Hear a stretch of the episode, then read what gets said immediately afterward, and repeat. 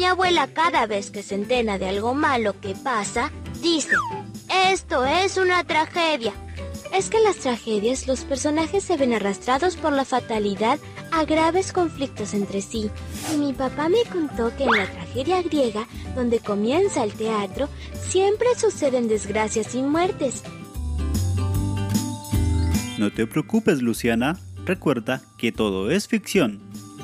La tragedia griega dio inicio a una actividad cultural hermosa que muchos amamos, el teatro. ¿Conoces los elementos que hacen a una obra de teatro? En el episodio de hoy te los vamos a mostrar. Recuerda activar el botón seguir para que no te pierdas ninguno de nuestros episodios. Y si quieres encontrar más contenidos divertidos, ingresa a www.aula365.com. Ahora sí, abran el telón que comienza la función. Hoy tengo para proponerles algo que me parece que les encantará. ¿Un juego? No exactamente, aunque puede resultar tan divertido como jugar. Les propongo que escribamos juntos una obra de teatro y que invitemos a los padres, vecinos, amigos y a quienes quieran a verla, como festejo de fin de año. ¿Qué les parece? Me encanta. Entonces empecemos. Los que han ido alguna vez al teatro o leído alguna obra podrán ayudar para que todos sepamos de qué hablamos cuando decimos obra de teatro. Veamos, ¿en qué piensan? Que siempre se cuenta una historia. Muy bien, Maiko. Entonces hay que inventar una historia para contar. Los personajes cuentan tanto a través de sus palabras como de sus actos.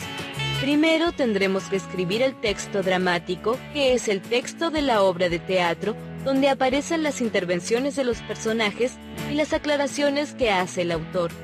Resulta muy interesante ver estas acotaciones sobre cómo debe ser cada personaje, cómo debe ser su postura, las características del escenario, etc. Y recién después empezamos a actuar. Después vamos a pasar a representar la obra que es el texto espectacular. Es la puesta en escena del texto dramático. Así que tendremos que decidir la música, el vestuario, la escenografía, la iluminación, cómo será la actuación de cada uno de ustedes. ¿Cuántas cosas para hacer tenemos por delante? Bien, una vez que tengamos decidida la historia que contaremos los personajes, hay que comenzar armando el diálogo teatral. Comencemos viendo lo que dice cada personaje. Supongamos que es una obra de teatro en la que se encuentran Caperucita y Blancanieves en el bosque.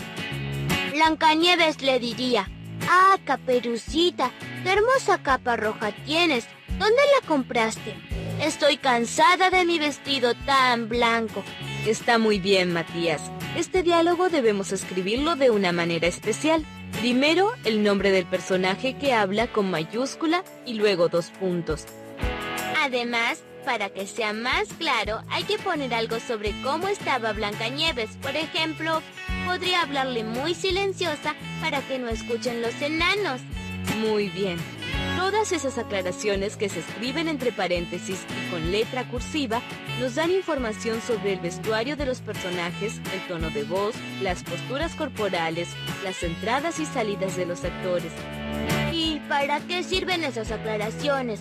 Le sirven al director para tomarlas creativamente y realizar con ellas la puesta en escena. ¿Cómo escribirías esas aclaraciones que antes nombraste, Luciana? Con voz muy baja y cara de entusiasmada. Muy bien, sigamos. El texto dramático puede presentar divisiones. Cuando yo fui al teatro, en un momento de la obra había terminado una parte. Entonces bajaron el telón y encendieron las luces. Pero no era que había terminado, solo que venía un intervalo y después continuaba hasta el final. Exacto.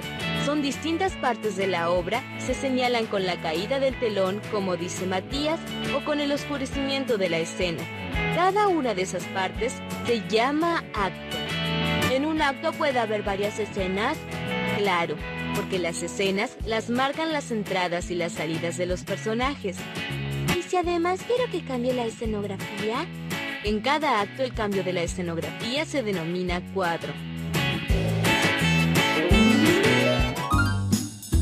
Recuerda acceder al enlace en la descripción para que puedas descubrir más contenidos asombrosos y dale al podcast seguir para poder ser el primero en enterarte de las novedades. Ahora es momento de un recreo. En el día de hoy te vamos a enseñar a realizar un teatro de sombras para que puedas hacer una obra en tu casa. Los elementos son los siguientes. Media caja de cartón. Un pliego de papel bond. Lápiz y marcador. Cartulina negra. Tijeras y cúter. Silicona. Regla. Palitos de madera. Pintura. Cinta adhesiva lámpara de escritorio. Y por último, la ayuda de un adulto, porque la cultura en familia es mucho más divertida. Lo primero que vamos a hacer es dividir la caja de cartón a la mitad como si fuera la pantalla de una TV vieja. Con ayuda de la regla y un marcador, trazamos líneas y formamos un rectángulo un poco más pequeño que el tamaño de la caja. Luego usamos el cutter para recortar el rectángulo y así obtenemos un marco parecido al de una TV.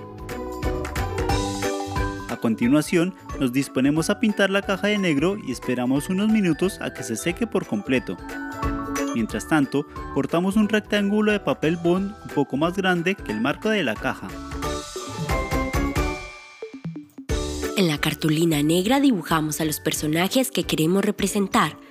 Puedes usar tu imaginación para hacer animales, personas o elementos de escenografía. Los límites los pones tú. Recortamos las figuras y le pegamos palillos de madera al reverso con silicona. Finalmente, pegamos el papel bond detrás del marco de la caja con cinta adhesiva. Colocamos la caja en lugar de altura media como una mesa y en un cuarto oscuro. Prendemos la lámpara por detrás de la caja y con las figuras realizamos nuestra presentación. Listo, ya estamos preparados para la función. Reúne a tus amigos o familia para que vean una obra espectacular.